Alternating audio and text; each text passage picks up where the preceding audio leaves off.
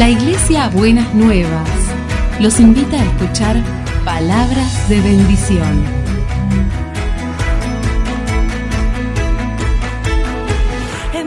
Si desean asistir a nuestras reuniones, los esperamos en Avenida de Lepiane 3925, esquina Subiría, Bajo Flores, Ciudad de Buenos Aires.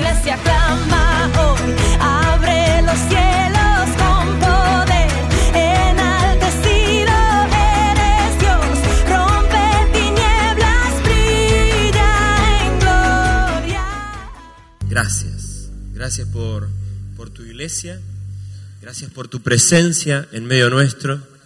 Gracias, gracias, gracias. Señor, volcamos nuestra vida eh, delante tuyo. Eh, queremos sentarnos a tus pies y, y aprender.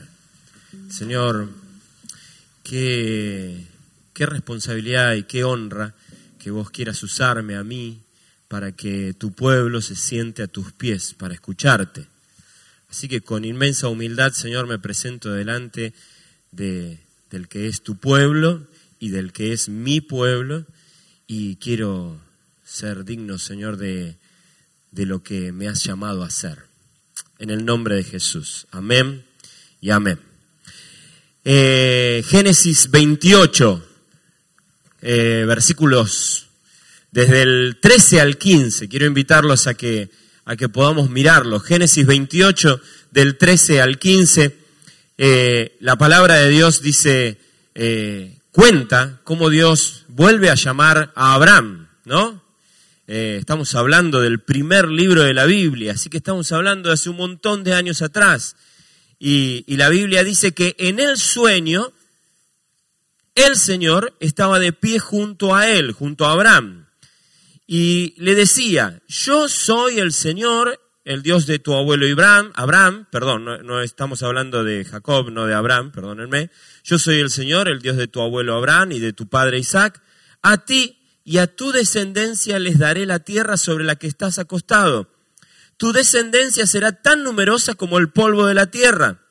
Te extenderás de norte a sur y de oriente a occidente y le va a hacer una promesa equivalente a la que le había hecho a su abuelo en el capítulo 2 de Génesis.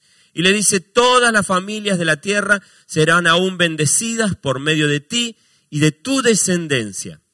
Yo estoy contigo, te protegeré por donde quiera que vayas y te traeré de vuelta a esta tierra y no te abandonaré hasta cumplir con todo lo posible que te he prometido.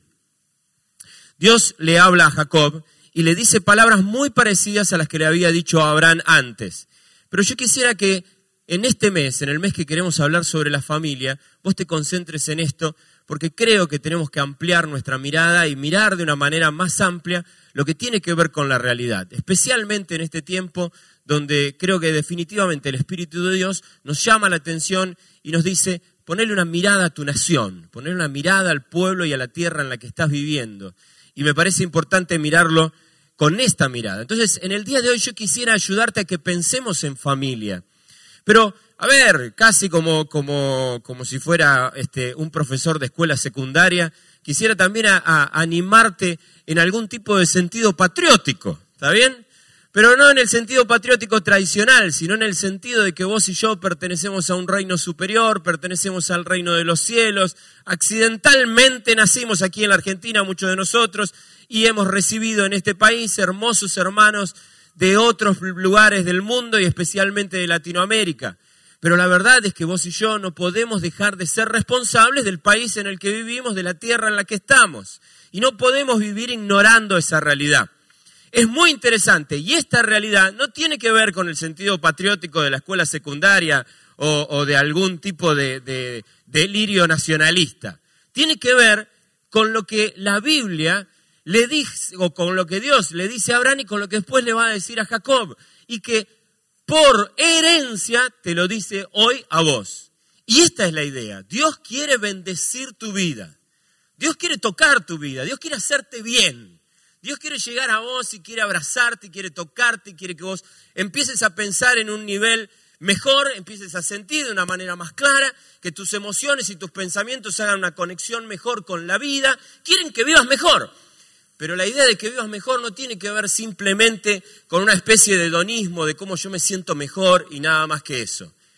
Cuando, cuando Dios llama a Abraham y cuando Dios llama a Jacob, los llama para decirle, mira, este es el desafío, que Dios te haga bien, pero ese hacer bien tiene que impactar en tu familia. Ese hacer bien tiene que terminar repercutiendo en tus hijos. Esta es una bendición de generación tras generación. A ver, dice Dios, es lo que le dije a tu abuelo, es lo que le dije a tu papá, y es lo que te, dije te digo a vos también. ¿Y sabés qué? Lo mismo que te estoy diciendo a vos, se los voy a decir a tus nietos y a los nietos de tus nietos y a los nietos de los nietos de tus nietos. Hasta llegar a cada uno de nosotros. Hasta cada uno de nosotros.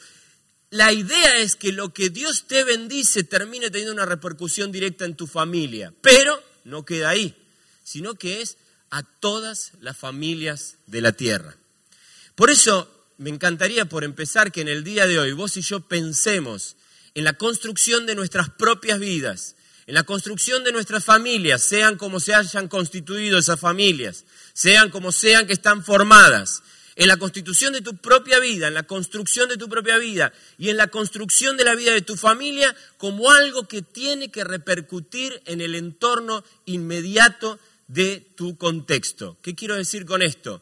El reino de los cielos tiene que venir sobre tu vida. El reino de los cielos tiene que venir sobre tu familia.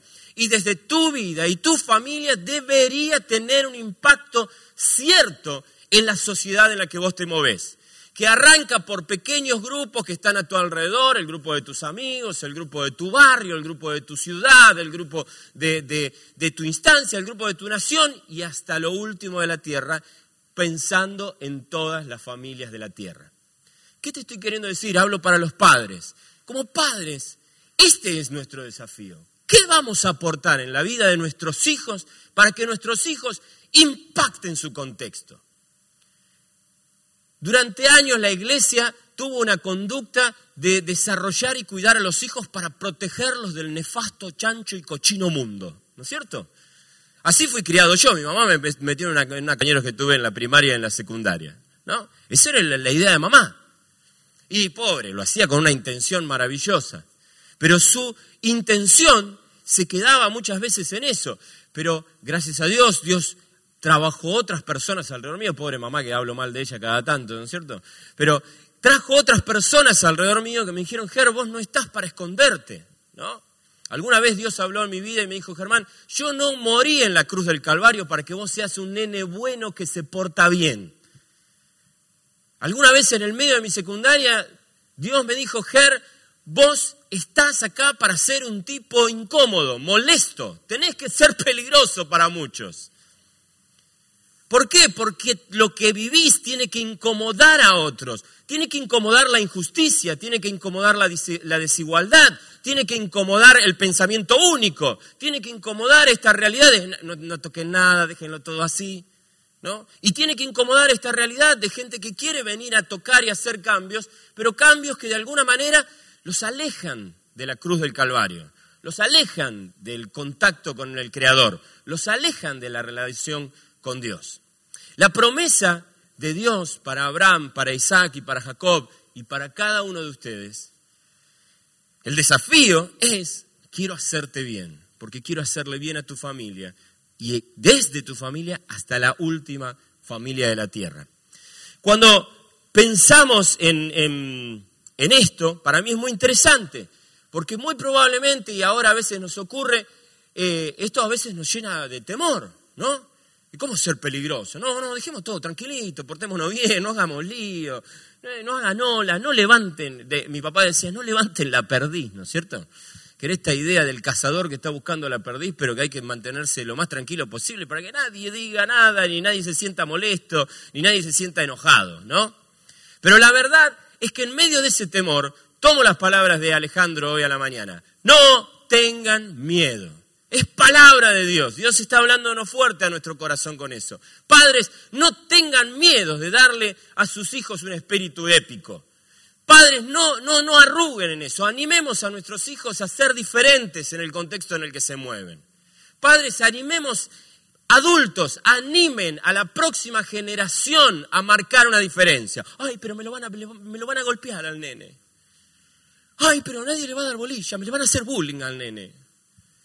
Ay, me lo van a decir esto, me lo van a decir aquello. Déjame decirte esto. Y sé que me tengo que hacer cargo porque yo tengo tres, ¿no?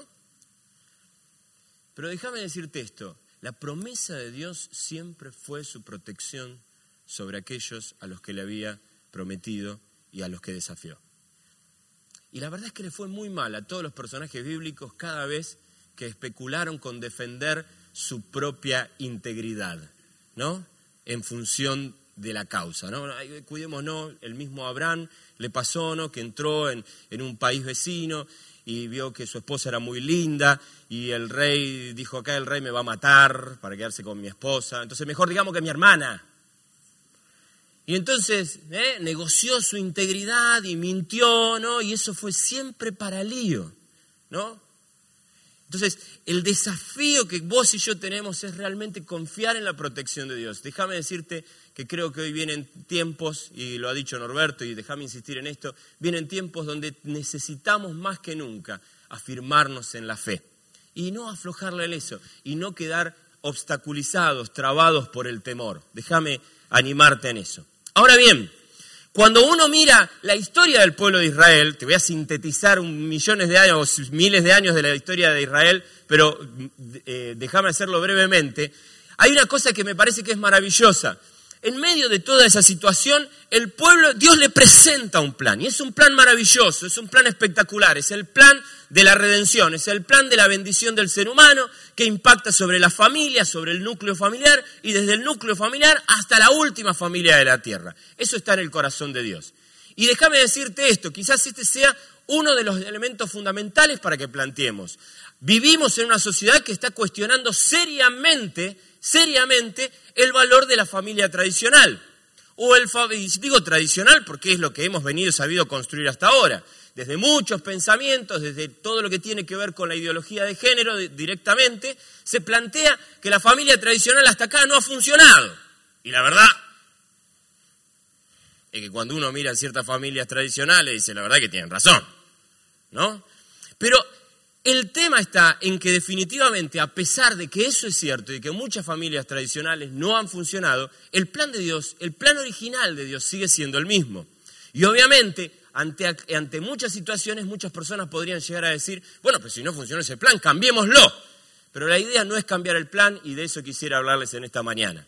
Ahora bien, frente a ese plan maravilloso de Dios, ese plan maravilloso de Dios no funcionó porque estuviera mal concebido, no funcionó no porque Dios hubiese pensado de manera desvariada o de manera este, delirante.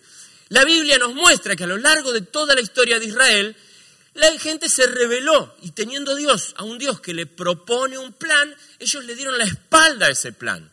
La Biblia nos cuenta cómo eso y un montón de cosas que pasó terminó haciendo que el pueblo de Israel fuera llevado en gran parte cautivo a Babilonia en el medio de esa cautividad en Babilonia quedó como un espacio de terreno realmente este, mermado en su población y las potencias este, alrededor de Israel trajeron un montón de gente a ocupar ese territorio. Recién este, eh, Cami hablaba del buen samaritano. La parábola del buen samaritano también está ahí no solo para enseñarnos el amor, sino para recordarnos un conflicto que el pueblo de Israel tenía con los samaritanos. ¿Quiénes eran los samaritanos? Eran esa gente que fue fruto de la rebeldía de Dios, de el, castigo de Dios de llevar cautivo al pueblo a Babilonia, y en esa situación se generó una mezcla y se generó toda una confusión en los principios y valores.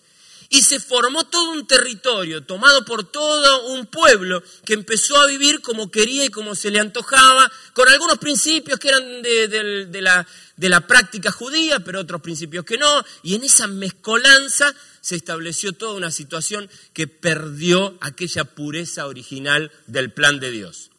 De ahí que los judíos empezaron a estimar a los samaritanos como totalmente impuros. ¿no?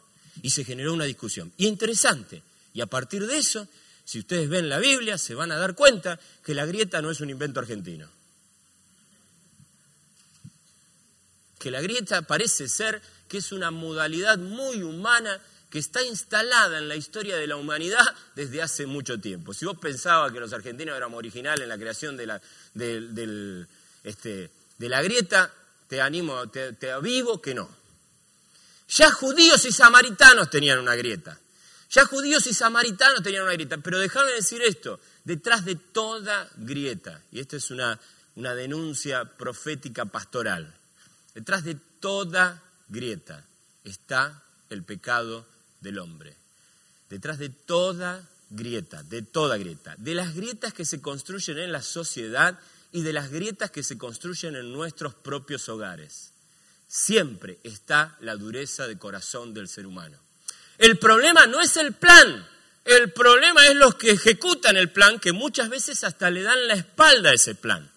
Y en esta mañana yo quisiera animarte a pensar en eso. Ahora bien, cuando la grieta, esta grieta se instala, esta grieta que nos rompe de la vocación del plan de Dios, esta grieta que se instala y nos rompe las relaciones entre nosotros, esta grieta que se instala y fractura pueblos y naciones, esta grieta que rompe matrimonios, esta grieta que rompe la relación entre padres e hijos, este mismo espíritu, el espíritu de grieta, pónganle de título si quieren, ¿está bien?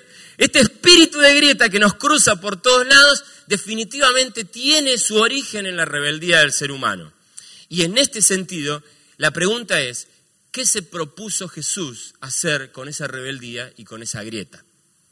Muchos años después, Jesús nace en Belén y algunos años después inicia su ministerio. Y en medio de su ministerio, Jesús va a tomar una decisión antigrieta. ¿No?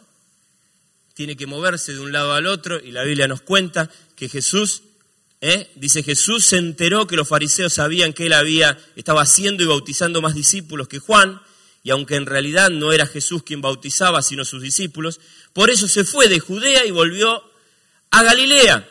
Y como tenía que pasar por Samaria, llegó a un pueblo samaritano llamado Sicar. Los judíos nunca pasaban por Samaria. Si tenían que hacer este recorrido que Jesús se proponía, daban toda una vuelta e invertían mucho más tiempo y mucho más kilómetros para profundizar la grieta. ¿No? Yo ni quiero ver a un samaritano. Ni, ni, quiero cruzar palabra con un samaritano. No tengo nada que ver con ese tipo, nada que ver conmigo. Porque los samaritanos son impuros. Los samaritanos no tienen nada que ver conmigo.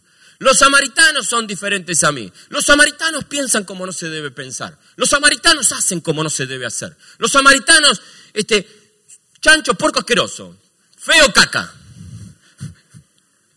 ¿No? ¿No nos hemos sorprendido un montón de veces así?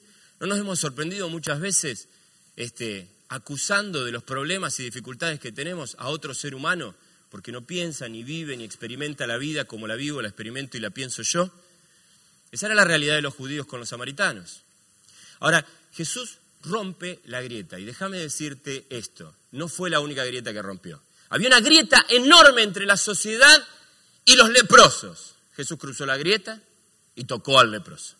Había una grieta enorme entre la sociedad bien concebida ¿eh? Y las prostitutas del tiempo. Jesús se acerca y llega y charla y dialoga y ama a la prostituta. Había una grieta enorme entre los judíos, eh, fieles a la palabra y al compromiso nacional, y estos traidores espantosos que recaudaban impuestos para Roma, que se llamaban publicanos. ¿Qué hace Jesús? Come con los publicanos. Había una grieta enorme entre los que abrazaban la causa de Cristo, los que amaban a Jesús y veían en él el Mesías, y estos malditos religiosos de la época que no conciben que Jesús es el Mesías enviado por Dios. ¿Qué hace Jesús? Va a comer a casa al Simón el fariseo.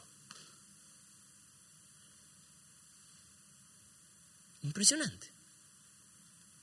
Jesús todo el tiempo abraza un espíritu antigrieta. ¿No? Ahora, este es el mes de la familia y yo no quiero, quiero animarte a que no dejes de pensar en tu familia. Porque muy probablemente la grieta puede haber llegado a tu familia. La grieta puede haber llegado a tu matrimonio. La grieta puede haber llegado, pero yo te quiero decir algo. Jesús quiere salvar esa grieta. Porque Él sigue pensando que su plan es fantástico. Jesús mira su plan y dice, muchacho, el problema no es el plan. Como muchas veces, como todo buen director técnico, dice, mire, puede ser que no, no nos esté saliendo en este momento, pero va a salir. Háganme caso abrácense al plan original y síganlo. y síganlo. Y en medio de esa situación, la Biblia dice que Jesús caminando se detiene ya cansado en el camino en el lugar de Sicar. Te estoy leyendo, perdonen que no se los dije, Juan capítulo 4, ¿no? Y ahí dice la Biblia que él para en Sicar dice, cerca del terreno que Jacob le había dado a su hijo José. Y allí estaba el pozo de Jacob. Jesús, fatigado por el camino, se sentó junto al pozo. Y era cerca del mediodía. Y sus discípulos habían ido al pueblo a comprar comida. Y en eso llega a sacar el agua una mujer samaritana. Y Jesús le dijo, dame un poco de beber. Más o menos ustedes, no sé si conocen la historia, pero déjenme repasárselas rápidamente. Jesús empieza a establecer un diálogo con esta mujer. Le pide que le dé de beber y la mujer inmediatamente dice, ¡eh, eh, eh, eh, eh! Le tira con la grieta por la cabeza, ¿no es cierto? Vos sos hombre, yo soy mujer, vos sos judío, yo soy samaritano, los judíos no tocan nada que toquemos nosotros, ¿Cómo es esto que me estás hablando a mí? ¿No? Inmediatamente Jesús empieza a tener un diálogo con ella, que es un diálogo espectacular, súper tierno y súper revolucionario. Porque para la costumbre de la época, el trato con una mujer en el marco de lo que Jesús estaba haciendo con esa mujer era inaudito.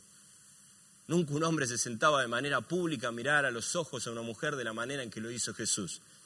Nunca un hombre iba a intervenir en un diálogo con una mujer en la profundidad que lo hizo Jesús. Nunca un hombre iba a tener un diálogo inteligente como el que Jesús sostuvo con aquella mujer. Nunca un hombre iba a valorar a una mujer como Jesús valoró a aquella mujer, la respetó y la consideró. Lo de Jesús fue totalmente revolucionario. Todo el mundo podía que podría ver la escena tendría algo que decir de Jesús. Todas las personas después de eso, si Jesús volvía a la escuela secundaria, muy probablemente le hicieran bullying. ¿Cómo estaba el loco este con una mujer hablando como estaba hablando? Sin embargo, Jesús dice, me banco el bullying, me banco la presión, me banco la discusión cultural, pero yo no voy a sostener una justicia, una injusticia, por más que tenga el costo que tenga que pagar. Y ese es Jesús. La Biblia nos cuenta que esa mujer empieza a dialogar con Jesús y en el medio de ese diálogo con Jesús, de un diálogo muy inteligente, muy lindo, quizás uno de los diálogos más inteligentes que se pueden registrar en el Evangelio, Jesús le dice, anda a buscar a tu marido, ¿no? Conocen la historia. Y la mujer le dice, no tengo marido, ¿no? Y Jesús le va a responder, bien, has dicho que no tienes marido en el, en el versículo 17, que no tienes esposo. Es cierto que has tenido cinco maridos y el que ahora tenés no es tu esposo. En esto has dicho la verdad. ¿No? Y este es el, caso de esta mujer. La historia continúa y la historia dice que esta mujer recibe luz, entendimiento, se entrega a Jesús, comprende lo que Jesús es. Imagínate, nadie le ha hablado como le ha hablado Jesús a ella, nadie le ha contado lo que le pasa, nadie tiene registro de lo que le sucedió en la vida a esta mujer como Jesús. Él la comprende, la ama y la entiende. La mujer para esta altura está encantada. Y la Biblia dice que no pudo hacer otra cosa que salir de esa escena y armar otra escena contándole a todo el mundo que se había encontrado con Jesús. Se produce una revolución en Samaria. Un montón de personas se convierten a Jesucristo y un montón de samaritanos, los impuros, chanchos, puercos y cochinos que estaban del otro lado de la grieta, abrazan a Jesús como el enviado y el Mesías de parte de Dios. Ahora, a mí me, enloquece porque cuando Jesús tiene que restaurar el plan original, no lo va a restaurar con la familia Ingalls. No se le presenta en la puerta a Charles Ingalls y dice, no, Charles, tengo, no tenés cinco minutos para darme. Te quiero presentar el plan de salvación y contarte de qué se trata esto para que, bueno, cambiemos todo. Vos sos tan lindo, Charles. Hasta tenés una hijita ciega que la ama y la querés. Vení al pelo. No, va a buscar una mujer perdida en un lugar desestimado, desaprobado. Va a buscar una mujer a la que los que todos juzgan y condenan. Va a buscar una mujer en medio de esa situación. La va, la busca, habla con ella, la valora, la, aprecia. Y en el marco de eso le dice, ¿te acordás aquel plan original que teníamos? Hay que restaurarlo. Anda a buscar a tu esposo. Eh, buena esposa. Bueno, no tengo esposa. Entonces Jesús le dice algo que es maravilloso. Cinco tuviste. Ahora, yo quiero mostrarles esto.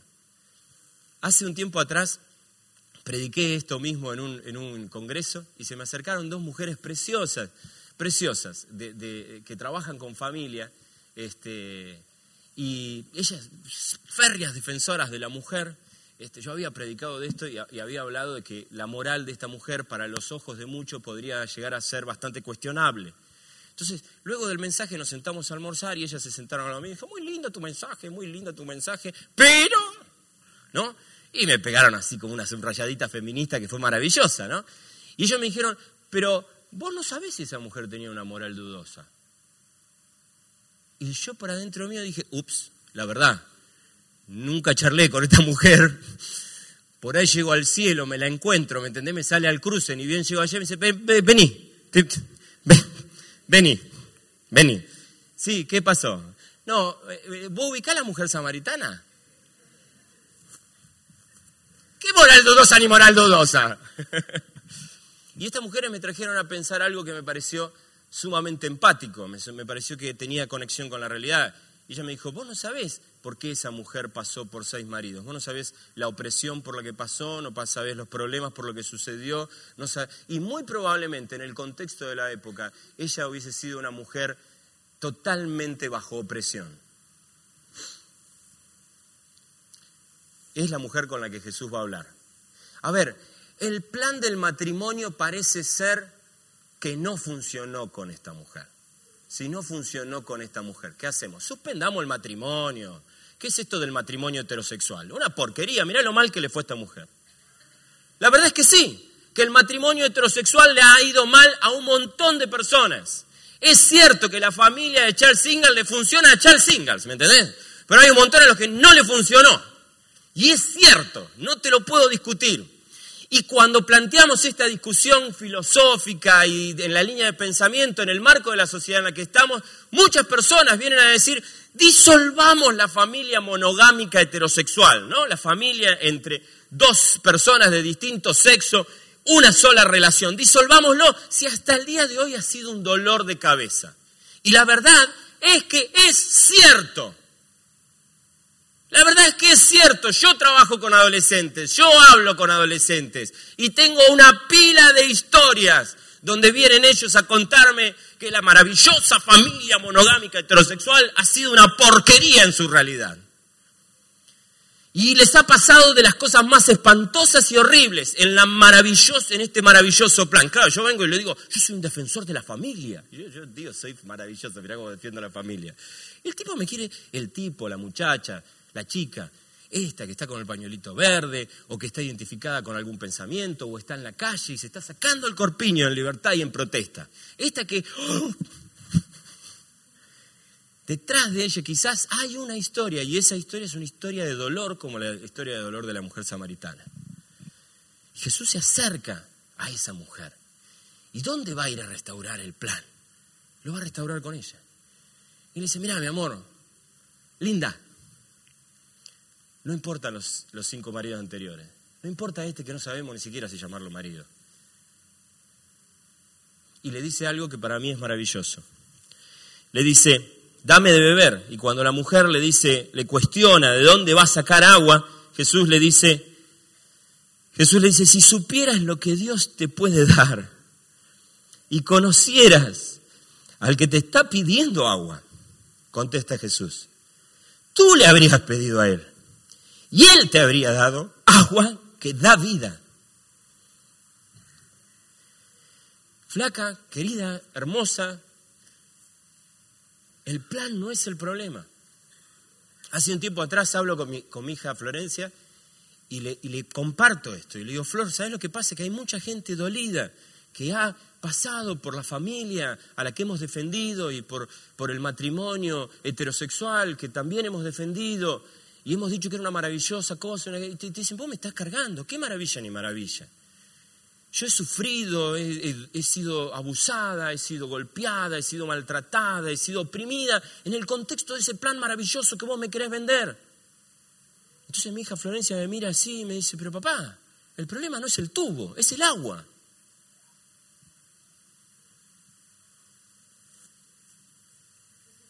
Me pareció una metáfora maravillosa. El problema no es el plan. El problema no es el plan. El problema tiene que ver con quienes se han acercado de alguna manera a ejecutar ese plan. ¿Por qué? Porque estos ríos de agua de vida, porque la mujer no entiende, es maravilloso esto, ¿no? Y la mujer no entiende y le dice, entonces le dice, Señor, ni siquiera tienes con qué sacar el agua del pozo, es muy hondo. ¿De dónde pues vas a sacar esa agua que da vida? ¿Acaso eres tú superior a nuestro padre Jacob, que nos dejó este pozo del que vivieron él, sus hijos y su ganado? La mujer no entiende, como muchos de nosotros no entendemos, como muchos de nosotros no entendemos esta realidad y fundamental de que este plan funciona cuando rendimos nuestro corazón a Dios. Este plan funciona cuando nos empezamos a dar cuenta que no nos regimos, como hace un instante decía Norberto, no nos regimos por este reino, no nos regimos por este gobierno, no nos regimos por esta realidad, nos regimos por una realidad superior que no nos hace negar la realidad en la que nosotros vivimos, sino que nos da recursos nuevos para implementar este plan, recursos que provienen del encuentro con Dios. Recursos que provienen de abrazarte a la realidad de Jesús, recursos que provienen con que doblegues tu corazón y te hundas en los brazos de Jesucristo y sepas reconocer que si vamos a, usar este tubo, tendremos que tener una renovación en el agua que le vamos a meter en el tubo. El problema no es el plan, el problema es el agua que corre por el plan. Si tu corazón está lejos de Dios, si tu corazón está en rebeldía, si tu corazón es indiferente a, lo que, a los principios del Evangelio, si ya has elegido vivir como se te canta, o has elegido vivir como las circunstancias te dictan, o has elegido vivir como la, como la situación te pinta, o has elegido vivir como las emociones te lo indican, si le has dado la espalda a Dios en sus directivas, en sus principios de amor para tu vida, si abandonaste el consejo del Espíritu Santo, vas a destruir el plan original y vas a buscar otro plan alternativo, pero vas a hacer en la misma agua, en un distinto tubo, trasladando la misma porquería. No hay vuelta.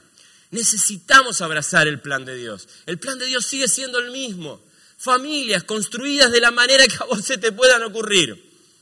Pero familias que portan integrantes que aman a Jesús. Y desde ahí bendicen a todas las familias de la tierra. Yo no sé dónde vos estás parado acá. Yo no sé cuánto detestás a Charles Ingalls, ¿no? Cuánta bronca le tenés, porque no te da la medida. Porque ya pasaste varios años de tu vida y la verdad que ese modelo no te cierra, no te encaja, no te anda, no te funcionó ya. Pero déjame decirte algo. Dios quiere abrazar tu vida, vengas de donde vengas, hayas pasado por lo que hayas pasado, haya sucedido lo que haya sucedido. Y quiere renovarte para que de tal manera seas renovado que salgas a diluir todas estas grietas que, hemos presentado en la unidad, las que, en la humanidad, las que empiezan por tu casa y las que siguen en tu barrio y en tu nación y en el planeta. Estas grietas que necesitan que tendamos puentes de conexión y que podamos comprendernos. Como esta grieta que ahora también hemos construido entre, entre abortistas y, a favor de la vida o el título que se quieran poner cada uno de ellos. ¿Cómo hacemos para tender puentes? ¿Cómo hacemos para sentarnos a comer con el fariseo, con el publicano, con la prostituta, con el leproso, con el kirchnerista, con el macrista, con la que del pañuelito verde con la del que no tiene el pañuelito verde. Celeste, dice allá, no sé, ahora celeste. ¿Cómo hacemos? Y, ahí déjame decirte que me parece que tenemos un enorme desafío, tenemos un, un, enorme, un gran, un gran desafío. Porque, porque Dios dice, había un plan original, tu rebeldía, tu pecado, la rebeldía y el pecado de otros, una combinación entre los dos, uno o el otro, pero alguna de esas situaciones nos alejó de ese plan original de Dios. Pero Dios dice, hay restauración. No importa cuál sea tu condición, no importa dónde, en qué lugar estés parado. Sentémonos de nuevo, déjame que te abrace y déjame reconstruir en tu vida. Y esta mujer que, que, que no había podido construir en su vida ese plan ideal es la misma mujer que ahora va y modifica la realidad de su pueblo. y Samaria conoce a Cristo. Es maravilloso lo que hace Jesús. Ahora, en ese marco, eh, en ese marco es, es, importante entender que necesitamos encontrarnos con Jesús y encontrarnos con este Dios y, y reconstruir nuestra vida desde adentro. Y aquí déjame decirte esto. Cuando uno se presenta en esta situación, como le pasa a la mujer, como le puede haber pasado a esta mujer, siempre uno trae a cuento lo que le pasó, lo que le sucedió, de dónde viene, de dónde va, ¿no? Y entonces dice, no, para mí es imposible porque yo... ¿Y cómo querés que yo pueda hacer esto si a mí me pasa esto? Claro, vos porque no vivís con la mujer que vivo yo. Claro, vos porque no te tocó la suegra que me tocó a mí. Claro, no porque a vos tenés esta circunstancia que vos, eh, vos la pasaste bárbaro, naciste en cunita de oro, que yo te querés que te cuente, ¿no? Y todos podrían traer su versión de las historias de la mujer samaritana. Eh, cinco maridos, ¿me entendés? Ya uno es difícil, me ganaste cinco. Y este, tan difícil es este que ni siquiera marido se quiere llamar. ¿Y qué me va a venir a hablar de agua de vida y qué sé yo, ¿me entendés? Así no se puede. ¿No? Ahora, esta mujer hace algo que me parece maravilloso y es que en un momento ella le dice, ella le dice, Señor, después de toda su discusión, después que le tiró la grieta por la cabeza, después de que puso la distancia, hay un momento donde ella dice algo y ojalá sea la oración de todos nosotros en esta mañana. Señor, dame de esa agua para que no vuelva a tener sed, ni siga viniendo aquí a sacarla. ¿A qué pozo fuiste para renovar el agua de tu interior? ¿En qué pozos andás buscando? ¿Lo fuiste a buscar en una cuenta abultada en el banco? ¿Lo fuiste a buscar en un trabajo este, eh, eh, constante y, bueno? ¿Lo fuiste a buscar en una buena educación? ¿Lo fuiste a buscar en esa chica que era tan linda y maravillosa? ¿En ese matrimonio ideal que habías construido? ¿Lo fuiste a buscar en este muchacho lindo que conociste en la tierna juventud y que, ah, y que vos te estás pensando ahora, ¿y quién me lo cambió en el medio? Me lo adujeron los marcianos y me devolvieron la porquería esta. ¿Dónde fuiste a buscar agua para renovar el agua de vida? ¿Dónde la fuiste a buscar?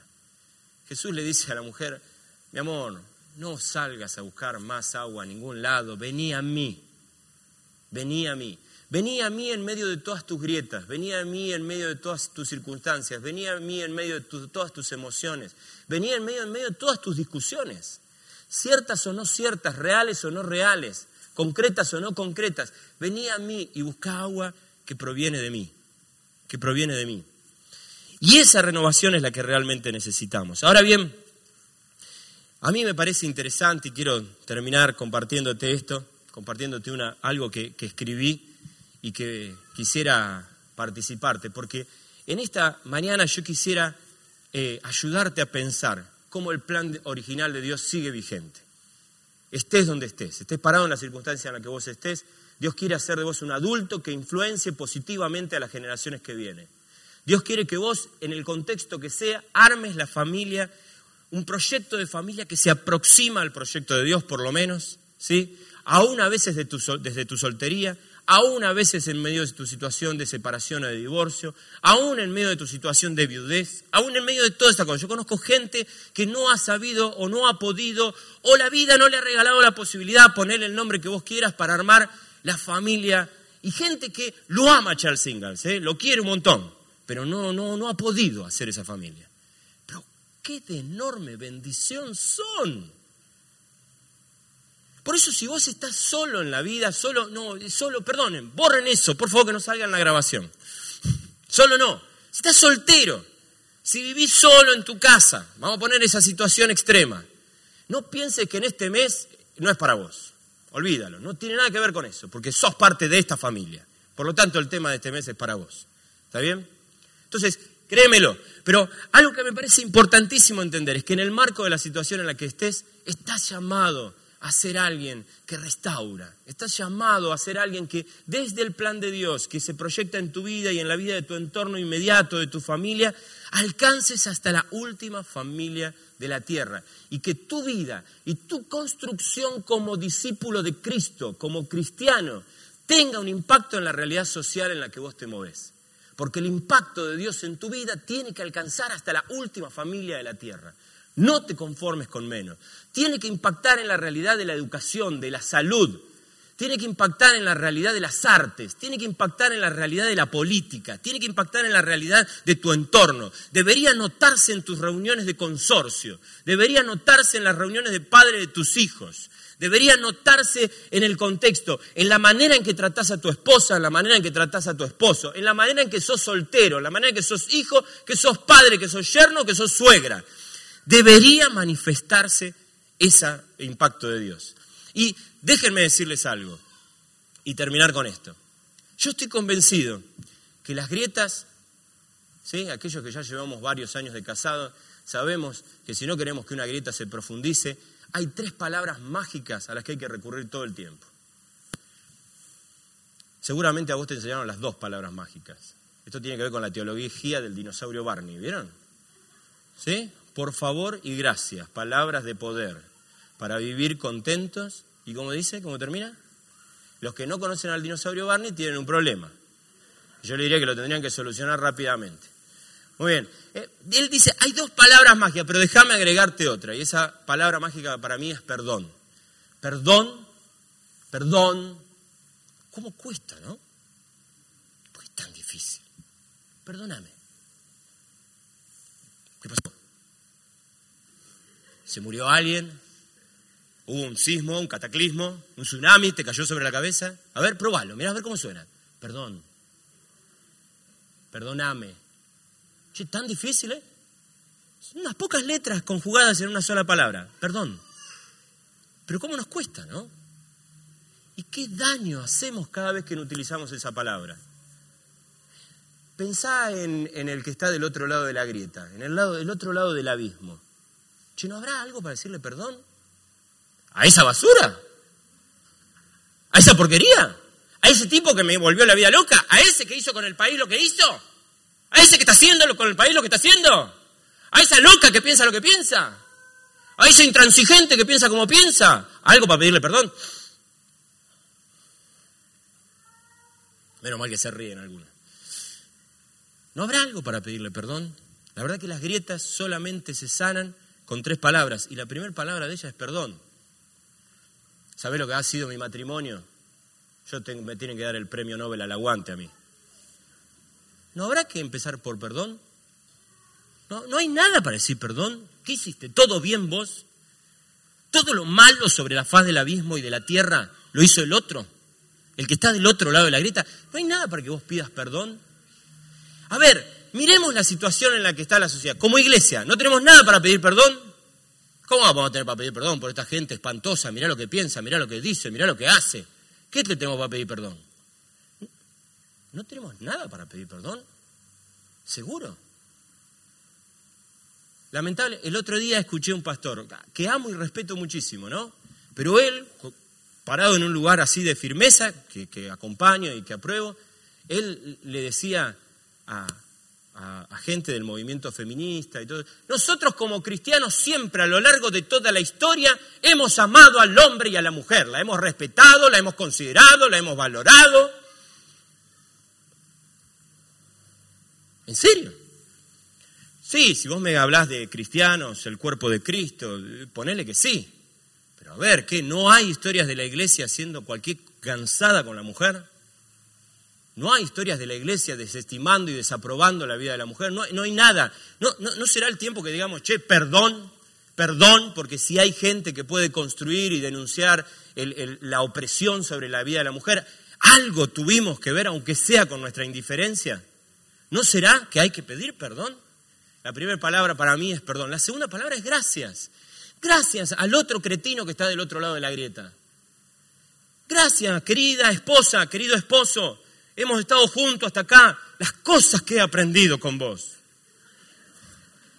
Gracias, gracias por existir, por ser tan distinto, por proyectarte como está, por amar a mis hijos. Gracias, nadie en la faz de la tierra ama a mis hijos como vos los amás. Gracias, mi amor. Gracias, querida. Gracias. Gracias, gracias porque cada vez que pensás me haces pensar. Lo que a vos pensás, a mí ni loco se me ocurriría. Gracias, gracias, definitivamente gracias. Gracias por una mirada de la vida que yo jamás tendría. Jamás pensaría en puntillitas en la, en la cortina, ¿me entendés? Jamás. Jamás se me ocurriría. Gracias, gracias por tu mirada, por tu sentir de la vida, gracias, gracias. Pero la tercera expresión es por favor, ¿no? Por favor, ¿podemos construir juntos? Por favor, ¿podemos salvar la grieta y dejarnos de embromar un poco? Por favor, ¿podremos tratarnos con un poquito de afecto como si fuéramos hermanos? Por favor, ¿podremos escucharnos? Yo quiero comprometerme a escucharte. Yo quiero escucharte. No, no, no quiero más. Perdón por todos los sermones. Gracias por cuestionármelo por favor, charlamos. ¿Será posible? Eh, y yo quiero animarte a esto, porque sé que la grieta nos cruza a todos. Y porque sé que la grieta está en casa, y porque sé que la grieta está en tu barrio, sé que la grieta a veces está dentro de nuestras mismas iglesias, y sé que la grieta, obviamente, ya lo sabemos, está en nuestra nación, y ponele un poquito de ojo a las noticias internacionales, y vas a ver que la grieta también está en las noticias internacionales. Pero Dios te llama a ser familia, una vez más. Y ser familia es ser familia con el cretino de tu hermano. ¿No viste? A ese que vos no hubieses elegido, pero es tu hermano. A ese que vos no hubieses elegido, pero es argentino como vos, es latinoamericano como vos, es ser humano como vos. Es, no te olvides nunca, creación admirable como vos. Déjame, antes de, de orar, leerte como a modo de resumen un poco de, lo que está en mi cabeza y tomarlo en primera persona porque quizás esto vaya de mí exclusivamente para vos, aunque va para muchos, pero también va para vos. Y déjame leerte esto y terminamos orando. Perdón. Perdón por cada vez que tu dolor me fue indiferente.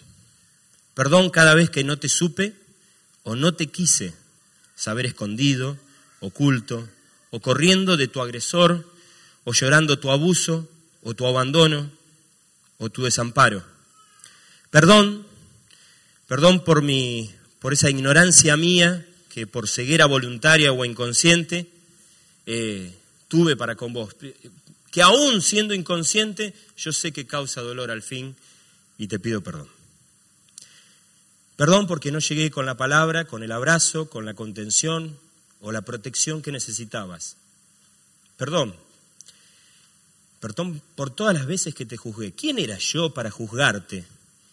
Y encima lo hice muchas veces sin conocerte, sin comprender tu realidad, acusando de fácil lo que desde tu dolor viviste o vivís como imposible. Por favor, perdón. Perdón y gracias. Gracias porque tu sola existencia me recuerdan que no soy un ser aislado tus pensamientos y emociones me confrontan. Me recuerdan que lo que pienso y lo que siento no es lo único que se piensa y se siente. Que requiere que revise siempre, que busque donde aún no busqué, que escarbe donde aún no escarbé, que mire ahí donde tu mirada miró y donde yo nunca hubiese mirado si no fuera por el don de tu mirada. Perdón.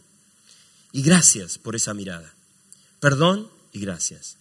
Perdón, gracias y por favor. Por favor, no me saques la mano. No me cierres los oídos. No me condenes por mis límites. Por favor, regálame tu perdón. Por favor, disculpa mi juicio torpe y mi ingratitud ciega. Por favor, regálame otra vez tu mirada. Por favor, déjame y concedeme el honor y la gracia de regalarte mi mirada. Déjame restaurar mi valor y mi respeto con mi compromiso decidido de valorarte y respetarte. Por favor, intentémoslo una vez más, compartiendo nuestras miradas de manera honesta, sin chicanas, con generosidad compartida, escuchando ese dolor desde el que venís y desde ese dolor del que yo vengo. Y por favor, déjame compartirte a Jesús.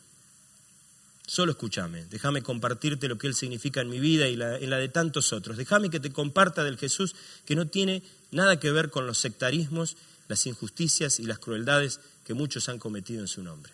Por favor, déjame compartirte el amor, el perdón, la gratitud y el favor de Jesús.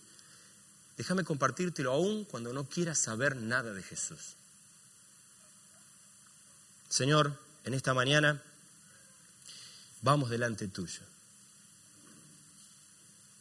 El momento en que vivimos, las circunstancias que nos rodean, nos apelan a volver al plan original. Queremos ser familia, queremos ser una familia en misión. Es el deseo de esta comunidad y de esta congregación a la que llamamos Buenas Nuevas. Pero Señor, quisiéramos que ese sea la convicción de cada una de nuestras familias, de cada una de nuestras realidades. Queremos ser aquellos que ya hemos abrazado la vida adulta, queremos ser los adultos que están comprometidos a ser de bendición hasta la última familia de la tierra. Queremos ser los adultos que están comprometidos en transmitirles a las generaciones que vienen que hay esperanza, que las grietas se pueden superar, que los planes arruinados se pueden reconstruir, que definitivamente vos vas delante de nosotros. Queremos, Señor, ser los adultos que le transmitan a la generación que viene que hay posibilidades enormes en vos, que aquellos planes originales no estaban mal hechos, que a vos no se te ocurrió algo torpe o sin sentido, que lo que se te ocurrió es maravilloso, pero requiere de nuestra transformación personal requiere de, nuestra, de la transformación de las comunidades en las que formamos parte, requiere de nuestro compromiso para con la sociedad, requiere de que la vida y las circunstancias actuales no nos descubran profundizando grietas. Señor, ayúdanos a pensar en este momento, cómo podemos mantenernos firmes en la fe, cómo podemos construir una relación con tu espíritu que realmente nos despeine pero cómo también podemos brindarnos en amor y en generosidad a otros. Vengan de donde vengan, tengan el trasfondo que tengan, estén en la circunstancia en la que estén. Señor, una vez más renovamos nuestro compromiso de ser familia en misión. No queremos ser una familia que se cuida solamente a sí misma. No queremos ser una familia que se encierra dentro de cuatro paredes, en un templo o en una casa. Queremos ser una familia en misión, una familia que se proyecta hacia afuera, que educa a los hijos pensando en que los hijos sean sal y luz en su escuela, en el club, en el barrio. Señor, queremos ser familias que guían y construyen a sus hijos para que sean honestos, para que nunca falten a la verdad, para que estén comprometidos con el necesitado, para que estén en contacto y para que sean, Señor, salvadores de diferencias y no profundizadores de grietas. Señor, queremos ser, Señor, hoy abrazamos el deseo profundo de ser adultos que ayuden a la generación que vienen a mostrar algo distinto. Señor, Señor, bendecía a nuestros muchachos, bendecía a nuestros adolescentes, a nuestros pre, a nuestros niños, bendecía a todos los que trabajan con ellos, bendecía a los padres de aquí, bendecía a los que son tíos, a los que son abuelos, a los que son amigos de la familia y por derecho adquiridos se convirtieron en tíos. Porque Señor, siguen naciendo pibes a pesar de que alguien no quiera que así sea. Y todos ellos nos necesitan. No nos necesitan profundizando grietas.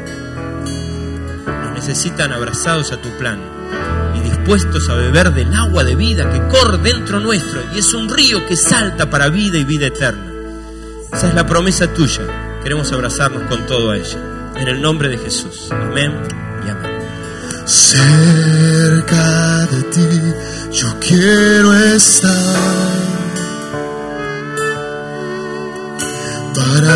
escuchar tu voz y aprender de ti. Quiero ser un reflejo de tu amor